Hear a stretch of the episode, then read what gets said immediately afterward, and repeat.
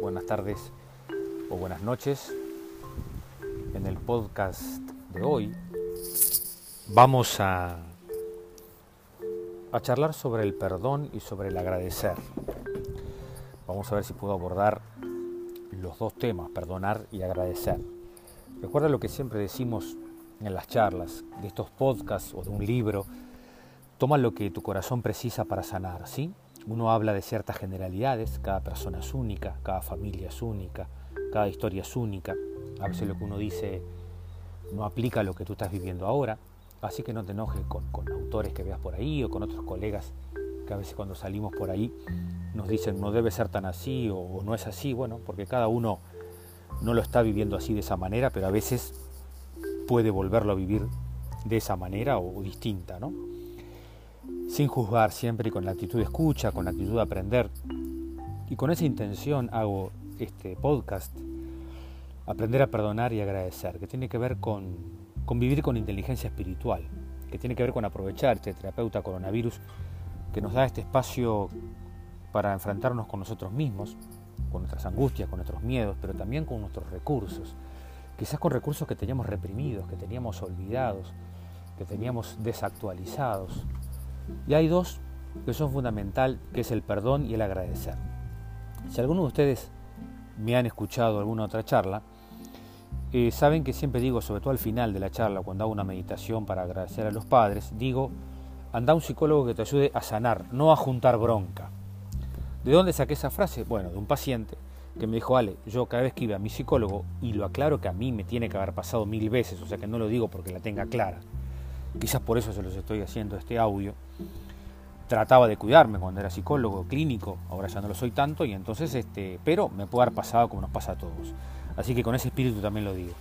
¿Qué me decía? O una señora, ahora me estoy acordando, que me dijo, Ale, mi hija va al psicólogo y sale y me dice de todo, como que lo que habla con la psicóloga o el psicólogo es enojarse, la hace enojarse contra nosotros. Y bueno, mal que nos pese a muchos colegas, muchas veces es así, no podemos zafar de eso, porque hemos hablado este, y quizás sin nuestra pregunta, la manera que preguntamos, la manera que indagamos en el pasado, puede generar fatalismo, aunque nuestra intención no, no sea esa, puede generar más depresión, porque puede generar que el paciente salga diciendo, lo que pasa es que lo que estoy viendo con mi psicóloga es que yo ya no puedo cambiar mi pasado y yo soy así porque mi, lo que hizo mi mamá o lo que hizo mi papá o lo que hizo mi abuela conmigo, entonces este, es como que están intentando cambiar el pasado, ¿no? que es imposible.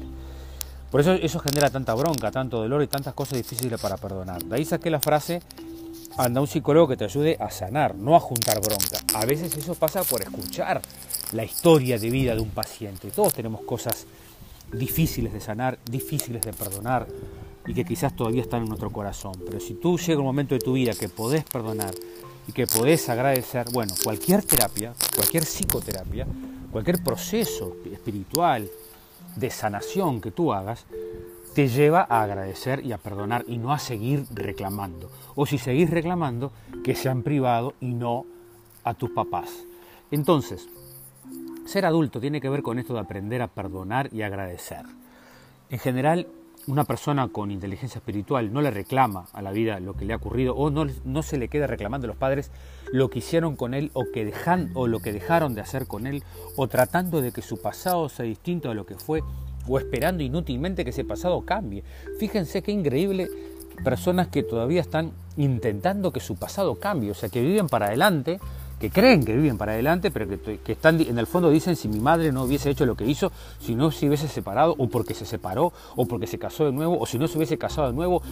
Eso en filosofía nos enseñaba el querido Antonio Caña. Se llama premisas epistemológicas autovalidantes, cuando uno busca algo que justifica la acción del presente. ¿no?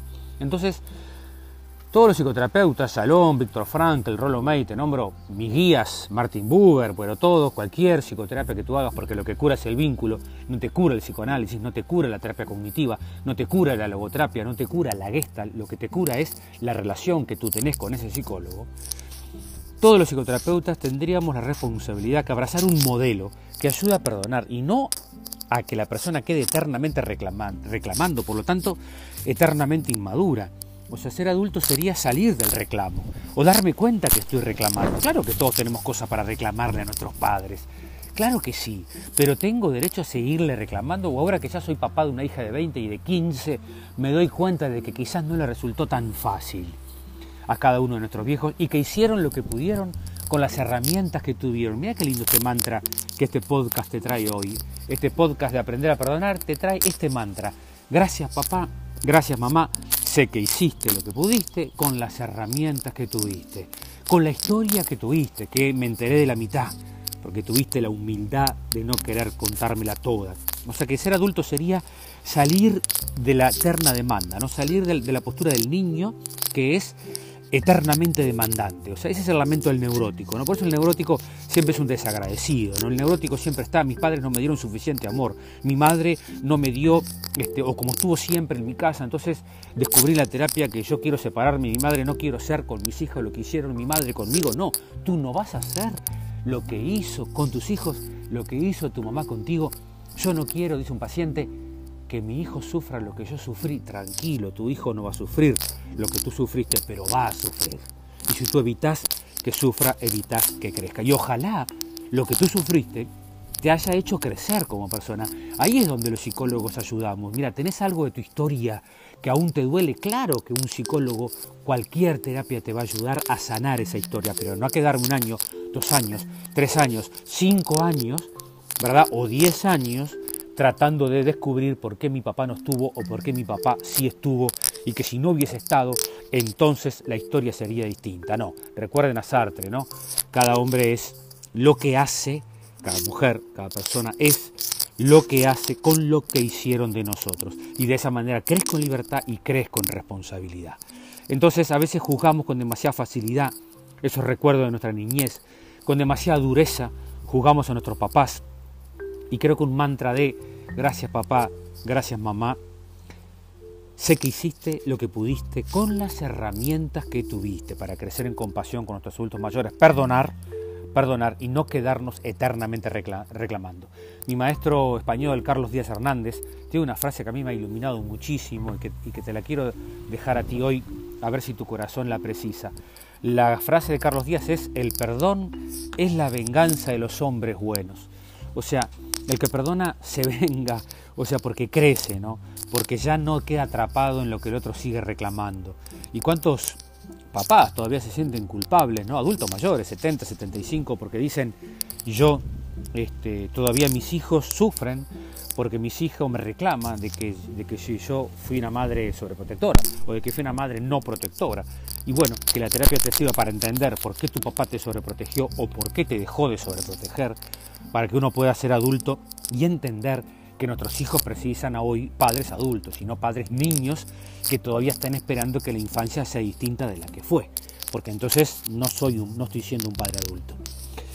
Y, y me gusta citar a Santiago Kovalov, otro filósofo argentino, que los libros son fantásticos, lo van a ver en YouTube también. Santiago Kovalov tiene una frase que en este capítulo Aprender a Perdonar creo que es la más linda. Dice Kovalov, no perdonamos lo que podemos perdonar, perdonamos lo que no podemos perdonar. No perdonamos lo que podemos perdonar, perdonamos lo que no podemos perdonar, lo imperdonable, lo imperdonable. Entonces aquí ustedes que me están escuchando pueden preguntarse, bueno, Ale, pero entonces el perdón ¿es, es debilidad o es una fortaleza? ¿Perdonar es, es de ser débil o soy fuerte cuando perdono? Bueno, el perdón es fortaleza cuando me ayuda a reparar lo dañado. O sea, si hubo algo en nuestra historia, ¿verdad?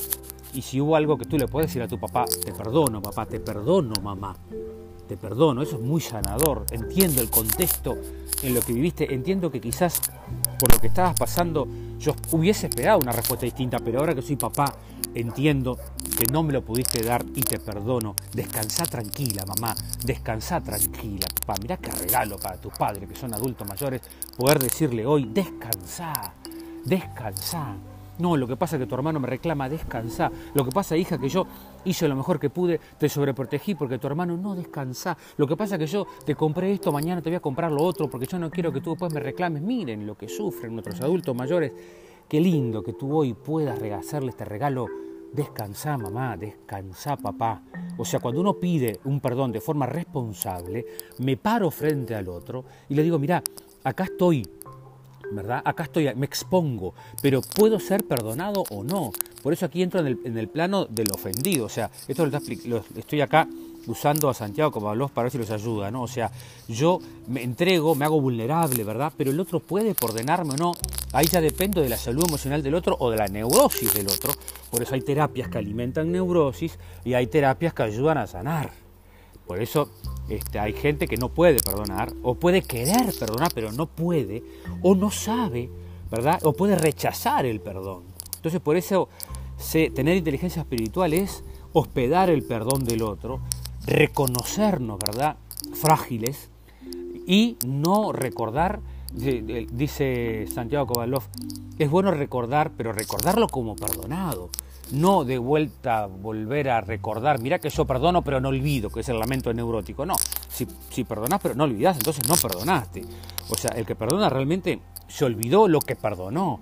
Y a veces, a veces en algunas parejas o en algunos amigos que siguen cargando rencores de años, este, me acuerdo un paciente que dijo, me reconcilié con mi amigo, me había perdonado hace años y yo no le escribía porque pensé que él todavía seguía enojado conmigo. O sea, el perdón es fortaleza cuando ayuda a reparar lo generado por la ofensa. Y entonces me, disculpame, te hablé mal, disculpame, no fui el padre que tú querías que fuera.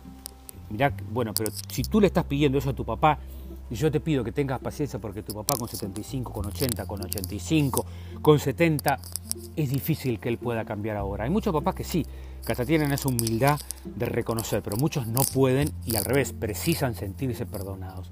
Entonces el perdón es la venganza de los hombres buenos, no perdonamos lo que podemos perdonar, perdonamos lo que no se puede perdonar, ahí donde aparece realmente nuestra capacidad para dejar de reclamar. No tengo nada que reclamarte, mamá, no tengo nada que reclamarte, papá. Claro que tengo, pero en silencio, Señor, y con adultez te pido que enfrentes lo que no tenés para, lo que no, lo que para reclamar. Bancátelo tú, háblalo con tu psicólogo, háblalo con tu pareja, pero no se los pongas en la cara al otro que con la edad que tiene ya está un poquito mayor y mañana te va a pasar a ti lo mismo que le está pasando a tu papá hoy, así con un poquito de empatía y un poquito de compasión, porque mañana o pasado mañana a ti te va a pasar con tu hijo de 20, de 25, que va a venir a reclamarte o a decirte, gracias papá, sé que hiciste lo que pudiste con las herramientas que tuviste.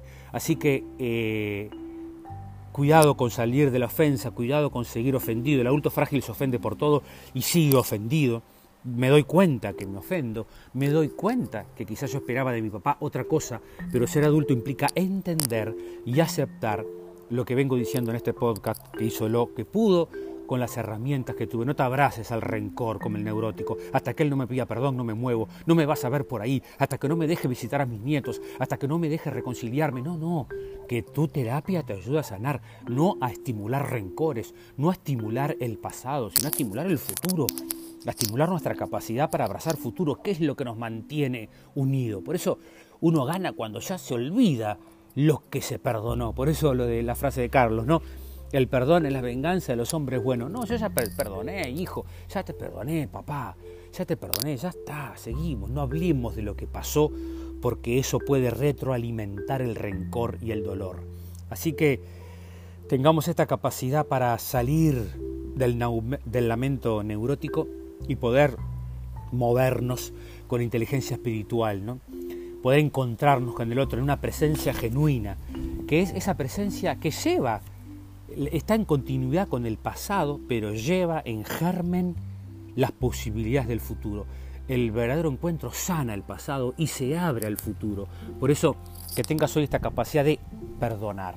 Me faltó el agradecer, lo voy a poner en el próximo podcast, ¿sí? El agradecer. Así que este podcast lo centré en el perdón, ¿sí? Llámalo tú, da el paso tú, llama a tu papá, llama a tu mamá, llama a tu hermano, llama a tu jefe ahora y decirle, mira, no hablemos de lo que pasó, vamos a brindar por lo nuevo, por lo que nos une, vamos a, que nazcan cosas buenas, te entiendo, te perdono, no tengo nada que reclamarte, porque es qué lindo que es abrazar nuestras fragilidades para que se abra el futuro, que es lo que generan los lindos vínculos, ¿no? Los vínculos que en vez de tirarnos para atrás, nos tiran para adelante, ¿no? Nos ayudan a crecer, a celebrar el encuentro, a celebrar la reconciliación. Estamos curados cuando perdonamos y no cuando reclamamos, sino cuando crece en nosotros nuestra capacidad para agradecer.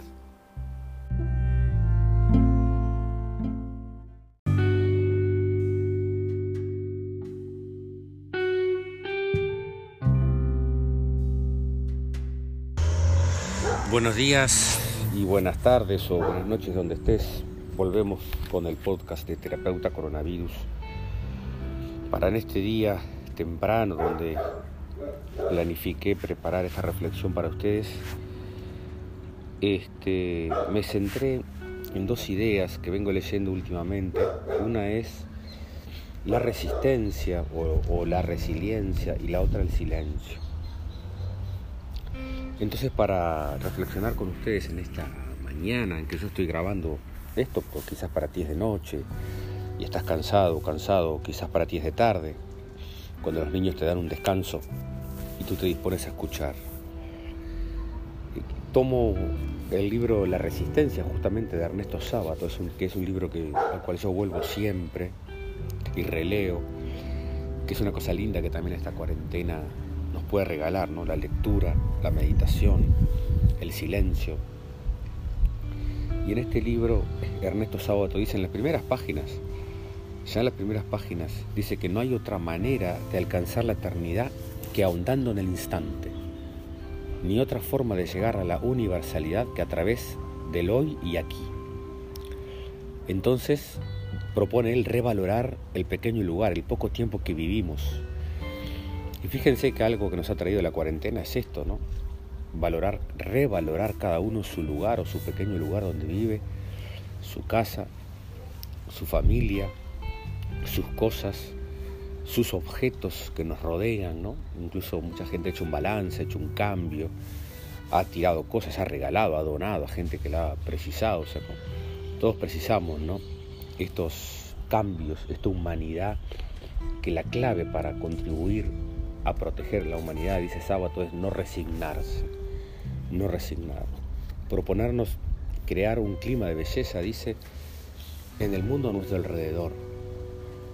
Y esto es, lindísimo, ¿no? Porque, porque esto nos obliga a darnos cuenta de que el ser humano con sus, con sus detalles, con, la leña, con, el mate, con, la mesa, con un cuaderno, es donde aparece el humano con su sentido, ¿no? Con su, nosotros vamos cargando las cosas de, afectos, las cosas no son simplemente cosas, sino que esos objetos son nuestro mundo. Por eso es que muchas veces también nos abruman, ¿no? nos saturan y precisamos cambiarlos y precisamos este, ordenarlos y precisamos tirar para poder este, reordenar nuestra alma, ¿no? reordenar el exterior para, para reordenarnos internamente. O sea que el ser humano va, dice de vuelta sábado, va, los hombres a su paso van dejando su vestigio. Miren qué lindo, vamos, vamos marcando, ¿no? Y ahora que hemos tenido en esta cuarentena de repente más tiempo libre que el que teníamos antes, puede ser una linda oportunidad para recuperar nuestra sensibilidad y también para recuperar la humanidad. A mí me parece que estamos viviendo una época donde el terapeuta coronavirus nos quiere decir, recuerda tu humanidad, recuerda que no somos animales, que somos humanos, que vivimos como animalitos cuando no nos preguntamos por el sentido de lo que hacemos, que vivimos como animalitos cuando simplemente sobrevivimos, ¿no? cuando comemos y damos de comer a nuestros hijos y vamos al trabajo, pero todo sin ganas o todo como una suerte de depresión. Entonces, Creo que es hora de aprovechar este silencio porque el sentido del tiempo ha cambiado y nos obliga a, valorar. Ustedes saben que siempre les recomiendo autores les voy a recomendar de Byung-Chul Han, un filósofo coreano alemán que se hizo muy famoso por su libro La sociedad del cansancio, pero toda la obra de él es, es extraordinaria. Tiene un libro que se llama El aroma del tiempo, donde justamente profundiza cómo con el tiempo, cómo hacemos con el tiempo y cómo el tiempo nos va haciendo a nosotros mismos. Entonces a través de esta resistencia es donde el ser humano puede ir recuperando su, magia, su paz y su calma, ¿no? cambiar nuestra mentalidad. Cambiar nuestra mentalidad es justamente lo que nos va a permitir recuperar la, la esperanza. Y esto es increíble porque todos, uno como psicólogo ha acompañado historias de dolor, historias de sufrimiento de, distintas personas, hombres, mujeres, abuelas, hijos, adolescentes. Pero hay algo, hay algo que el ser humano lo mantiene vivo y esto sábado va de la, va de la mano también de Víctor Frankl, que es la esperanza. ¿no? La esperanza que quizás esta pobreza material, entre comillas, que muchos han vivido gracias a la cuarentena, nos puede alimentar el espíritu, nos puede alimentar la dimensión espiritual del ser humano, o sea, que le da sentido a nuestra vida cuando hacemos algo por los demás, ¿no? cuando hacemos algo que nos permite seguir resistiendo y seguir siendo resilientes. Entonces, cuando el ser humano va perdiendo el sentido de su vida, se va entregando a una existencia pobre, una existencia donde nada tiene sentido de lo, que hacemos. A mí me encanta eh, una cita de sábado, estoy de vuelta en la resistencia, que donde va diciendo que tristemente el ser humano se dejó manipular, como que se dejó entregar, como que es un simple engranaje, ¿no? y, que, y que cuando nos transformamos en engranaje de tu trabajo o de tu familia, te vas deshumanizando y vas perdiendo justamente lo que nos hace propio, lo que nos hace únicos y lo que te hace a su vez irreemplazable. o te puede hacer fácilmente reemplazable por un robot si lo que haces no tiene alma, no tiene actitud, no tiene, no tiene tu, tu, impronta, ¿no? no tiene tu huella. Entonces voy a elegir ahora otro, otra pasaje de Ernesto Sábato del libro La Resistencia, que es impresionante. Miren lo que dice, dice en la página 81, dice, tenemos que reaprender lo que es gozar. Estamos tan desorientados que creemos que gozar es ir de compras, cuando un lujo verdadero es un encuentro humano, un momento de silencio ante la creación, el gozo de una obra de arte o de un trabajo bien hecho. Gozos verdaderos son aquellos que embargan el alma de gratitud y nos predisponen al amor. La sabiduría Dice Sábato que los muchos años me han traído y la cercanía a la muerte me enseñaron a reconocer la mayor de las alegrías en la vida que nos inunda, aunque aquella no es posible si la humanidad soporta sufrimientos atroces y pasa hambre. Miren qué lindo este texto, ¿no? Reaprender lo que es gozar. Estamos tan desorientados que creíamos, vamos a aplicar esto al terapeuta coronavirus, Creíamos que gozar era ir de compras o creíamos que gozar era comprarnos todo lo que, lo que no necesitábamos, cuando un lujo verdadero es un encuentro humano. Y si algo se ha puesto en énfasis en esta cuarentena es cuando con todos los cuidados hemos ido a visitar a los abuelos o han ido un amigo a traer un deber y entonces nos hemos dado el codito con las ganas de abrazarnos, pero también aguantando ese abrazo para cuando nos lo podamos dar pero nos damos cuenta que hablar por teléfono con tu papá o con tu mamá o con un amigo, o verlo con la distancia necesaria, pero conversar, se ha transformado en un, en un lujo verdadero, un encuentro humano.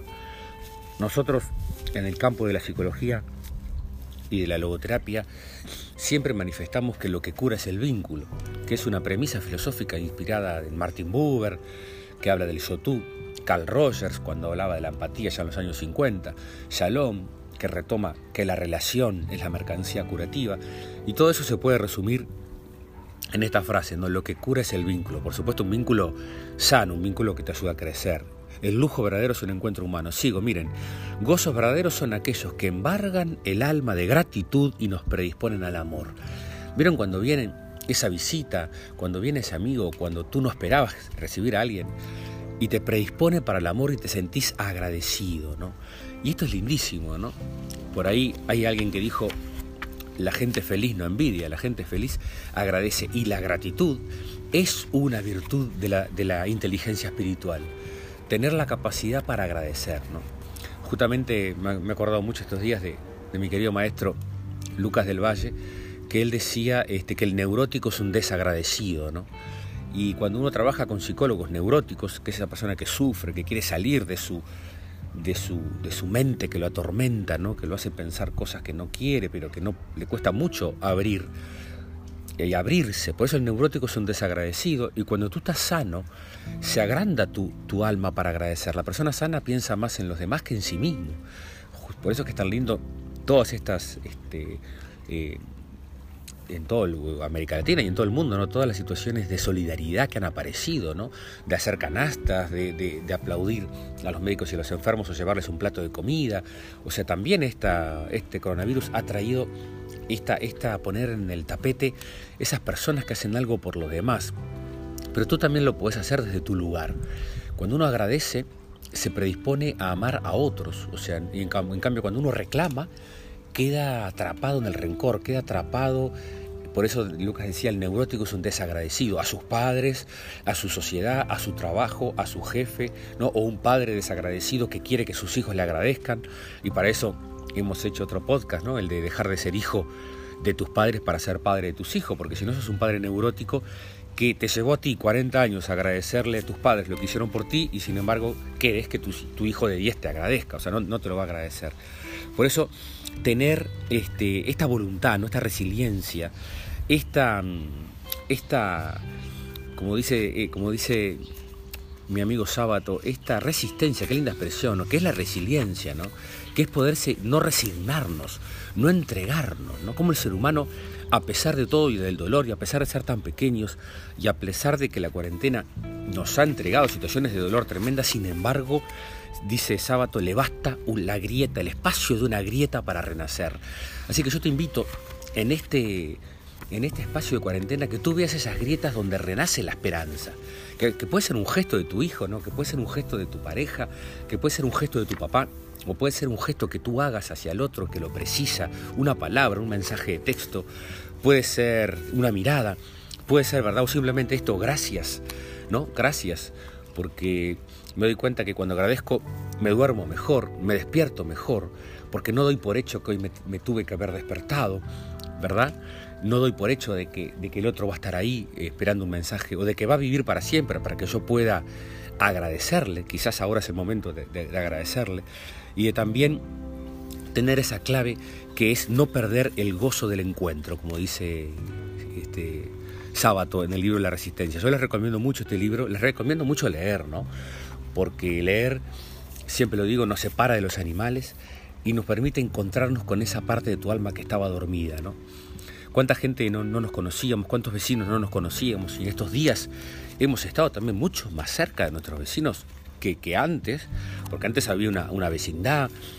Nosotros nos criamos en Lascano, en Rocha, y, y el vecino te cuidaba, ¿no? Mi madre se quedaba tranquila, se tenía que ir a trabajar a la barraca de su papá, porque nosotros, la vecina estaba por ahí, y aunque no éramos sus hijos, éramos como si fuéramos sus hijos, y lo mismo le pasaba a mi mamá cuando volvía, ¿no? O sea, regenteaba, ¿no? De, reojo miraba cómo andaban los vecinos, en qué andaban mis, amigos vecinos, porque este, la vecina, doña Camila, se había ido a hacer las compras. Entonces ese cuidado del otro me parece que es una cosa linda que también nos ha traído la cuarentena, ¿no?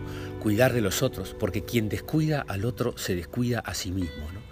Así que en este, esta sesión de terapeuta coronavirus he querido poner énfasis en tres ideas, ¿no? El silencio, la lectura la resistencia, que es la resiliencia. ¿no?